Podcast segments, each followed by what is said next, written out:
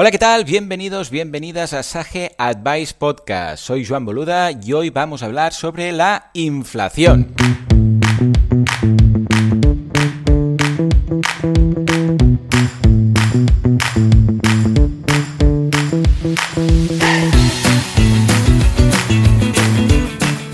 Sage Advice Podcast, gestión empresarial como clave del éxito, es el canal de podcast creado por Sage, el software de gestión empresarial que se adapta a las necesidades de cualquier emprendedor, pyme o despacho profesional. Millones de clientes en el mundo gestionan su contabilidad, facturación, finanzas, recursos humanos y nóminas con nuestras soluciones. ¿Quieres aprender a manejar tu negocio de forma exitosa? Si la respuesta es sí, estás en el lugar correcto.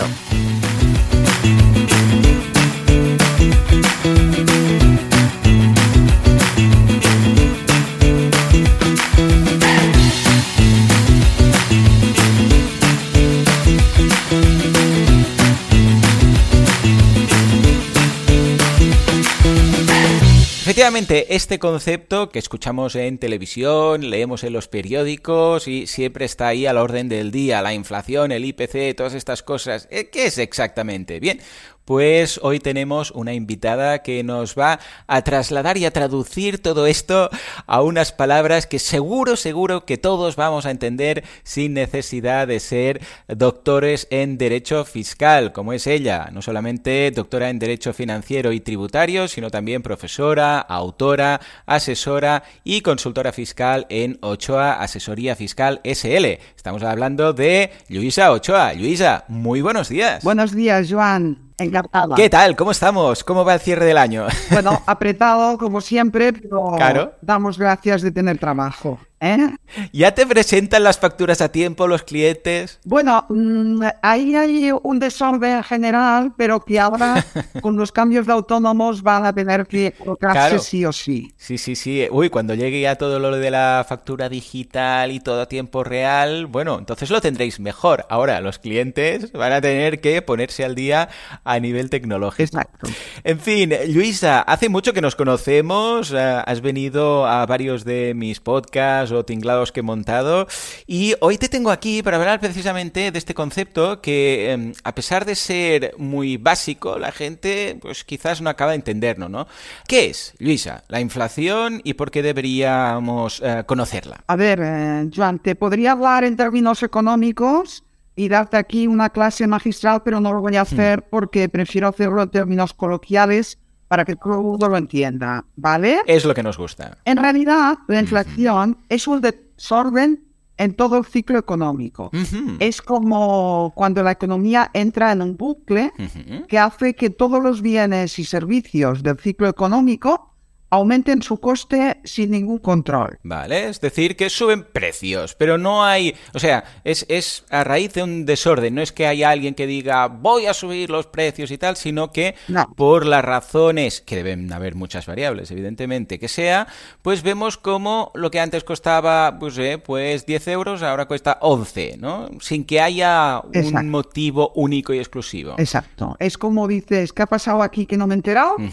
Pues lo mismo, de golpe hay varios factores desencadenantes que a veces son flexibles y a veces no, que hace que esos precios se incrementen y empiece esa cadena de alteración general en la economía. Claro, esto está más o menos controlado, ¿no? Porque, a ver, ha habido momentos en la economía europea, por ejemplo en el caso de Alemania con la hiperinflación alemana, que esto llegó a, a, vamos, a duplicarse los precios de semana tras semana. O sea que y no llegamos a ese punto. O sea que, bueno, es un desorden, pero mm, podríamos decir que controlado. Bueno, ahí está. Que si entre todos, porque finalmente el país somos todos, es decir, cada, cada persona en sus acciones revierte en, en, el, en el general, ¿no? Entonces, la palabra clave para mí es contención. Claro.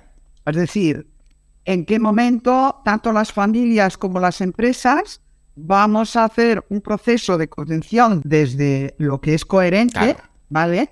Para que este desmadre se ordene de nuevo. Claro, o sea, si ya hay un momento en el cual no aceptas ciertos precios, pues lo normal es que alguien se espabile para que estén controlados y empiecen a bajar, porque no, no vamos a acabar comprando una barra de pan por 500 euros, sería ilógico, ¿no?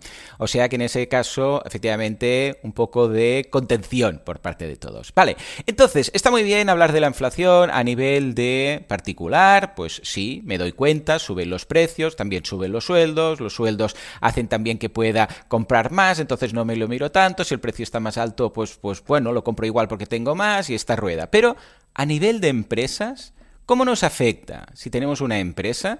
¿Qué deberíamos tener en cuenta? Aquí realmente es donde yo creo que estamos en este momento porque ha llegado eh, la fase de la conciencia, que digo yo. Es decir, tener una empresa ya no es jugar a la play, que esto es algo que a veces en los negocios digitales parece que se produce, sino que es el momento de realmente, digamos, la dirección de la empresa, el empresario, el autónomo, el emprendedor, eh, ponga conciencia en cuáles son sus productos, eh, cuáles son los precios que tiene, cuáles son los gastos y desde ahí llegar a su producto óptimo para que ese proceso vuelva a ser ordenado en su empresa. Es decir, a veces eh, yo tengo clientes que como más venden, más pérdidas tienen.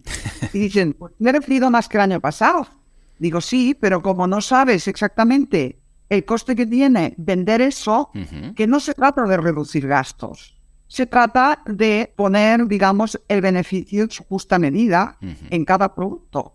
Y si pierdes dinero en un producto, saberlo, admitirlo, y a lo mejor es porque para ti ese producto ah, es publicidad. Pues bueno, tienes esa conciencia. Pero lo que no puedes hacer es para vender más, ir perdiendo más dinero. Entonces, esto requiere una conciencia económica que no abunda en las medianas y pequeñas empresas. ¿eh? Y, y, desde ahí, claro, si desde la empresa decidimos subir, no hacer este trabajo de conciencia, claro. porque vamos a subir precios, porque a mí me ha subido la luz, me claro. Entonces, eh, los trabajadores quieren subida de salario, o sea, ya el desmadre es total. Claro, porque aquí imaginémonos el, siguiente escenario. Somos una empresa, tenemos unas materias primas, eh, un proceso de producción y un producto final. Claro, eh, lo que decías tú, ah, pues me han aumentado em, las materias primas. Bueno, pues lo aplico al precio final. Si me han aumentado dos euros, pues lo aumento dos euros. Aquí yo sigo con mi beneficio. O la luz, que no sé si te has dado cuenta que está subiendo el recibo de la luz. Pues, ah, sí, pues mira, costes indirectos, pues subo el precio.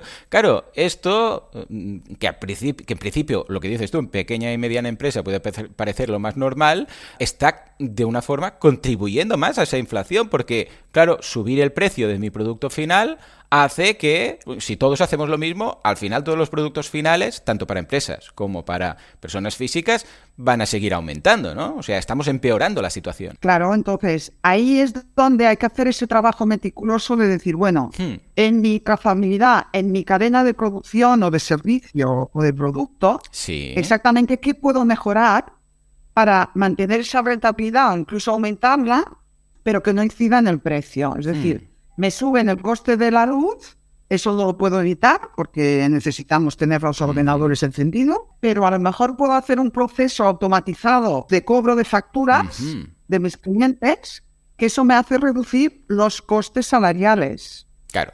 Y entonces ahí ya tenemos el equilibrio. Claro. Es decir, no es siempre imputar, ah, un precio más alto de uno de mis costes equivale a un precio más alto de mi producto final, sino buscar la forma quizás incluso de ser más eficiente, como dices, pues voy a automatizar este proceso o incluso voy a cambiar de compañía eh, de luz, ¿no? Porque ahora hay, desde la liberación, pues hay más posibilidades, cosas que eh, ya no son aumentar el precio, sino que son ser más eh, eficientes para tener el mismo producto al mismo precio sin repercutirlo al cliente final o a nuestro cliente a través de mejoras de optimizar los procesos productivos. Claro, por ejemplo, en el área de ventas, ¿no? Hmm hay muchos costes por, por todo lo que son dietas, desplazamientos, que evidentemente pues hay veces que se requieren, ¿no? Pero desde que tenemos eh, toda la tecnología que nos permite conectarnos sin desplazarnos, pues ahí hay que distinguir qué gasto es necesario y qué gasto, o sea, qué, qué viaje es necesario y cuál se puede hacer por otras vías.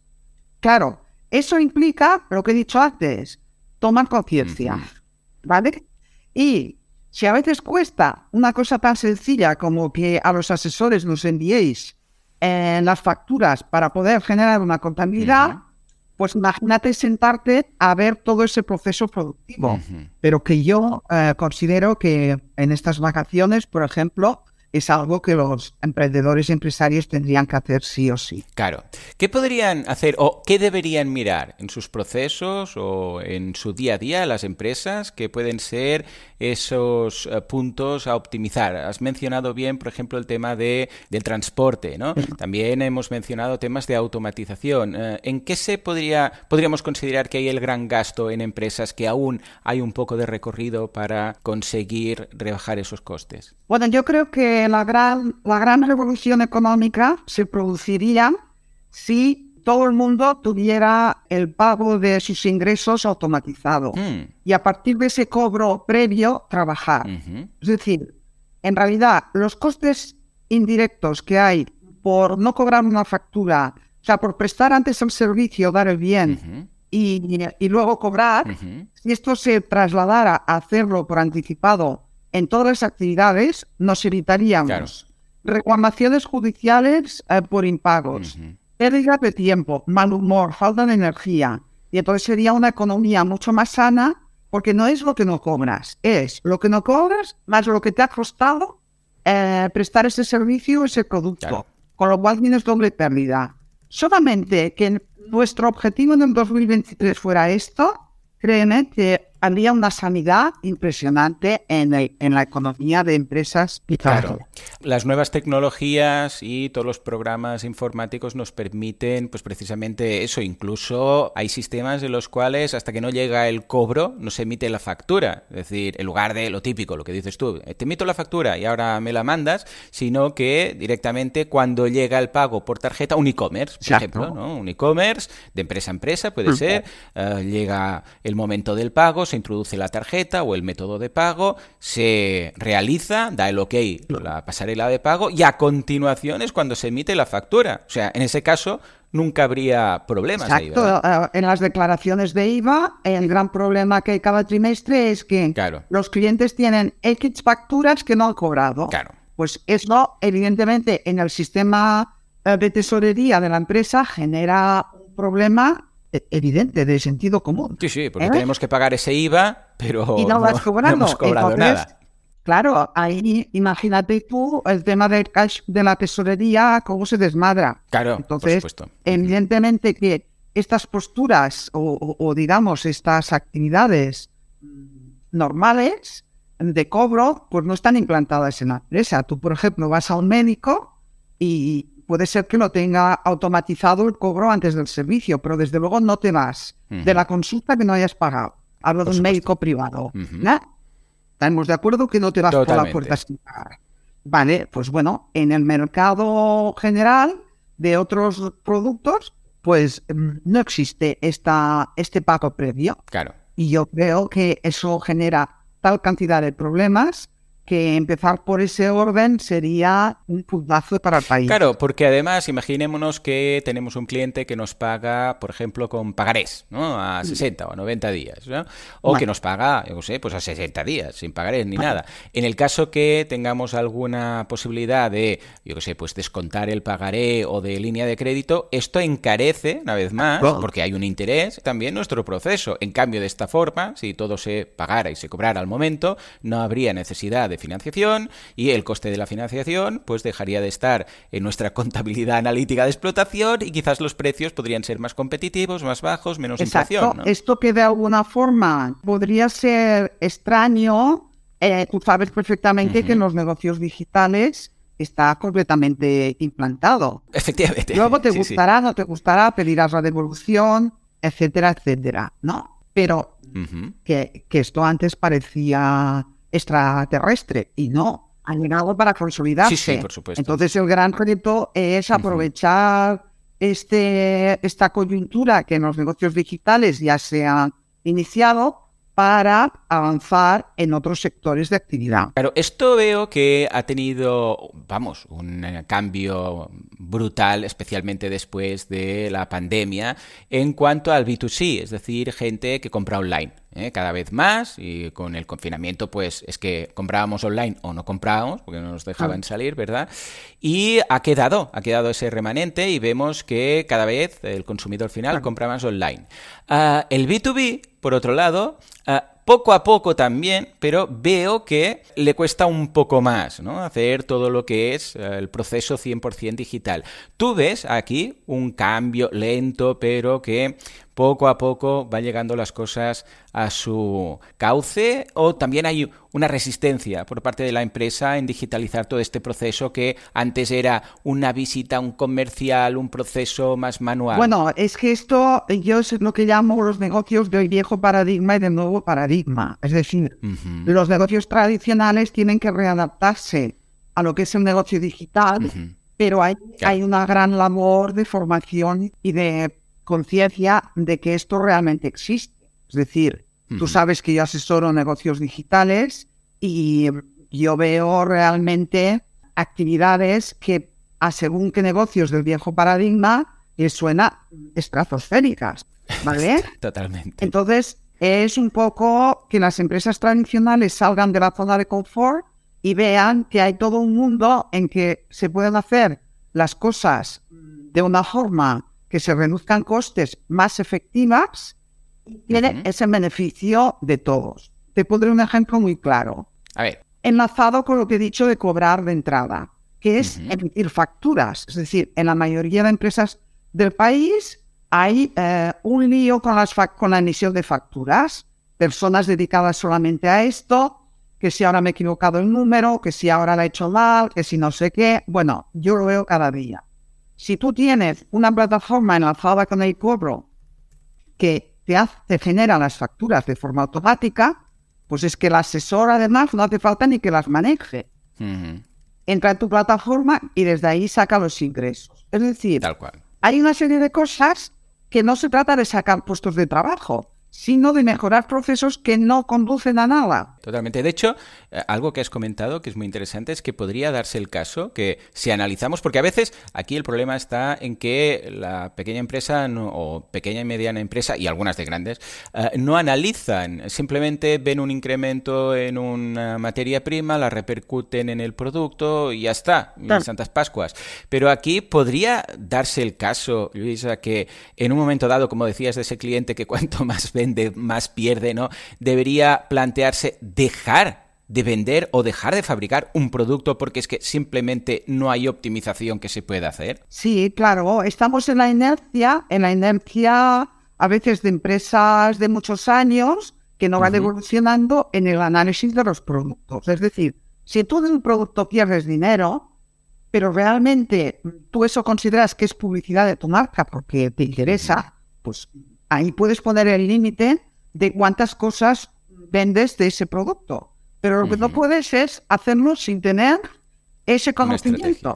O a lo mejor tienes un ese producto, eh, tu beneficio es del 10% y un comercial para incrementar su volumen de ventas a fin de año y tener un rapper está haciendo un descuento del 15%. Pues imagínate si pierdes dinero. El, el 5% que no cobras a tu cliente y luego además el coste de esa comisión que realmente no te da beneficio. Y eso ser cada día, porque no se hace el análisis. Claro.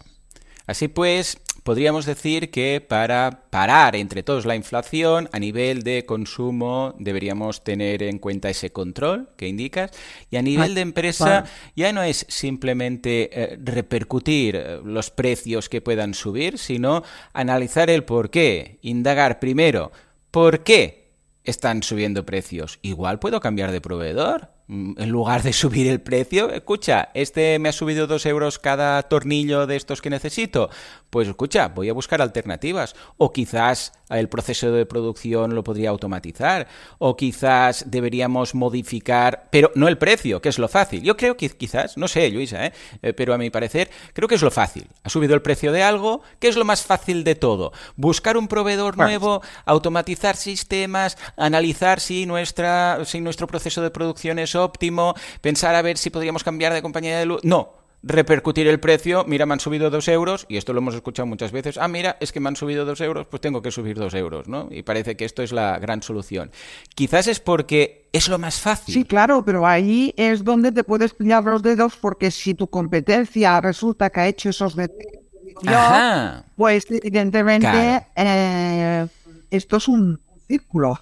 Puede ser que tu competencia diga, bueno, pues este me ha subido, pero otra persona. Una cosa es subir precios porque das más valor, pero subir precios porque realmente lo subes y sin más, entonces. Ah, sí, sí, porque te ha subido un precio de cualquier ahí te puedes quedar con que el cliente se va a tu competencia. Claro, porque si son los que realmente invierten, porque a veces esto incluso requiere inversión, no, no va a ser gratis, invertir en otro proveedor o incluso llegar a un acuerdo con tu proveedor de decir, pues mira, te voy a comprar más, tendré un rappel, volveré a tener precios bajos y así podré mantener el precio y en cambio los... O sea, necesita sentarse alguien y pensar, ¿verdad? Exacto. Pero también, digamos que esto como es un problema a nivel global, eh, mm, de la Unión Europea, sí que quiero sacar a colación el tema de, mm. los, de la subvención del kit digital. Es decir, no ha venido por venir, por decir, ahora llegan los Reyes Magos, sino porque precisamente las empresas hagan ese salto cuántico de automatización de procesos, de mejora, de factura digital, para realmente estar en, en un nivel competitivo y no decidir solamente subir precio. Totalmente. O sea que ya sea para el bien global del país como tal, inflación, pero también a nivel, si queremos, un poco más egoísta para nuestra empresa, eh, debemos optimizar procesos para parar la inflación, porque entre otras cosas, si nosotros mm, subimos precios porque nos lo han subido a nosotros, ah, al final dejaremos de ser competitivos porque habrá algunos que con o sin kit digital pues van a tener magia magia el mismo producto al precio de antes. Entonces aquí se nos acaba el negocio. Exacto. Luisa, muchas gracias por, por tu tiempo, como siempre. ¿Algún consejo que quieras dar a las empresas para este 2023? Bueno, sobre todo mucha conciencia en la empresa, porque solo desde este valor se puede tirar adelante en estos momentos. Y también que el líder de la empresa eh, tiene que estar al frente porque sin esa energía de liderazgo, en estos momentos no se puede avanzar. Estamos totalmente de acuerdo. Yo creo que si todo el mundo aplica este consejo y además hacemos lo de las facturas del cobro automático, vamos, solucionamos muchos años y nos saltaremos unas cuantas crisis. Mira si es fácil, Juan. ¿Verdad? Casi nada. Pues bueno, ahora a ver que lo aplique todo el mundo. Luisa, de verdad, muchas gracias por tu tiempo. Para finalizar, ¿dónde podemos encontrarte? Bueno, en gisaochoa.com, en mi página web. Estupendo, pues dejaremos el enlace en las notas del programa. Como siempre, muchas gracias por tu tiempo y espero que todo el mundo aplique lo dicho. Señores, nos escuchamos en el próximo episodio, en el próximo programa, en el próximo podcast de Sage Advice Podcast. Hasta entonces, hasta entonces, muy, buenos días. Consulta todos nuestros podcasts en el blog Sage Advice dentro de sage.com, donde también encontrarás más consejos para pymes que quieren alcanzar el éxito a través de la gestión empresarial y financiera. Y sobre todo, no olvides suscribirte a nuestro canal para recibir en tu email cada nuevo episodio.